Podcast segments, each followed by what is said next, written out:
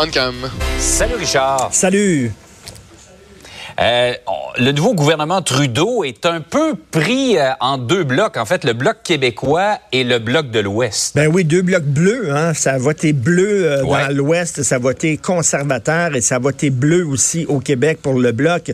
On sait que Justin Trudeau, c'est le maître de la split, c'est le maître du grand écart. Hein. D'un côté, il se dit écolo, puis il achète un pipeline Trans Mountain. Il se dit près des femmes et des autochtones, puis il montre la porte à une ministre qui était femme et autochtone. Bref, euh, il parle les deux côtés de la bouche, il fait la split, le grand écart, mais là, ça va être extrêmement difficile pour lui parce qu'il doit, euh, tu sais, lorsqu'il a gagné ses élections, euh, il a dit aux Québécois, je vous ai entendu, hein, vous avez voté bloc, je vous ai entendu, vous voulez que votre voix porte plus à Ottawa, donc faites-vous-en pas, on va penser à vous, je vais défendre les intérêts du Québec.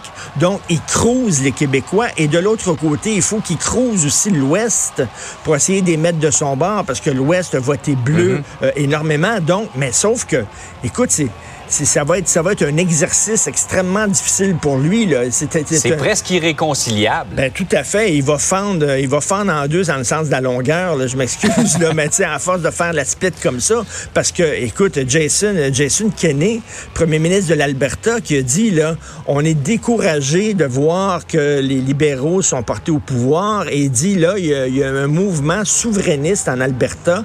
Les gens sont tannés euh, parce que euh, nous autres, on a, on a participé à l'enrichissement du Canada avec notre pétrole. Et là, on se retrouve avec un gouvernement qui veut rien savoir de notre pétrole. Et on se retrouve aussi avec le Québec qui veut pas passer un pipeline sur son territoire.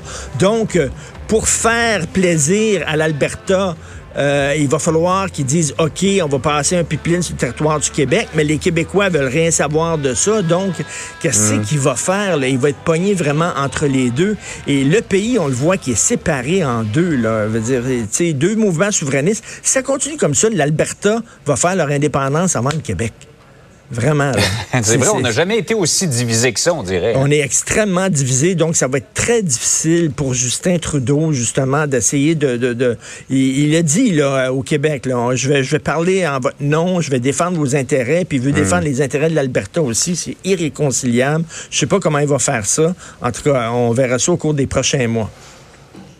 À plus court terme, il doit nommer son conseil des ministres. Est-ce que Stephen Guilbeault pourrait être ministre de l'Environnement? Écoute, il y a beaucoup de gens qui le voient là. Stephen Guilbeault, en rappelons, mm. c'est le gars, le cofondateur d'Équiterre. C'est le gars qui a travaillé à Greenpeace. C'est un environnementaliste, un militant euh, vert, avant même que ça soit la mode. Rappelez-vous, c'est lui qui, en 2001, a grimpé la tour du CN pour déployer euh, une affiche, une banderole, euh, disant aux gens de, de moins d'acheter d'essence et tout ça. Donc là, il s'est joint à un gouvernement qui vient d'acheter un pipeline. Et dans le milieu des Verts, Stephen Guilbeault est perçu comme un Judas, un traître, quelqu'un ah qui a trahi sa cause. Ah oui, il y a beaucoup d'écolos maintenant qui le détestent, qui le dénoncent en disant qu'est-ce que tu fais avec un gouvernement qui a acheté un pipeline? Mais Stephen Guilbeault, c'est un personnage très intéressant. Il dit moi, je préfère faire des petits pas concrets, des gains concrets, plutôt que de pelleter des nuages et d'avoir des belles idées, des belles paroles et de parler dans le vide dans l'opposition. Je vais être au pouvoir. Oui, quand tu es au pouvoir, tu dois faire des compromis, euh, mais au moins, mm. je vais pouvoir, moi, faire des gains concrets. C'est un gars qui est un pragmatique, c'est un réaliste, mais je me demande, est-ce qu'il va faire comme Nicolas Huot en France? En France, euh, Jean-François, Nicolas Huot, c'est un militant vert, un militant écolo.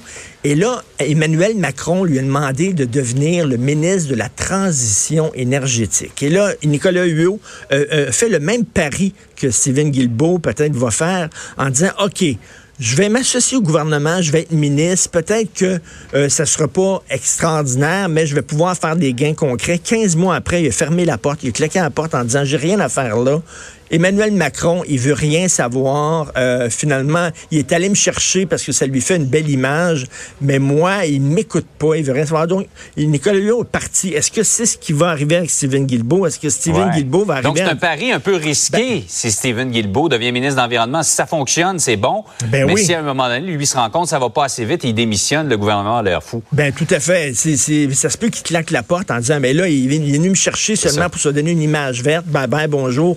On verra ce qui se passe. On on sait même pas encore s'il va être nommé ministre de l'Environnement, mais je mhm. mettrai un petit 2 là-dessus. je pense que oui. Il y a des bonnes possibilités. Il y a des bonnes chances. Richard, bonne journée. Merci, bonne journée. Salut. Martino,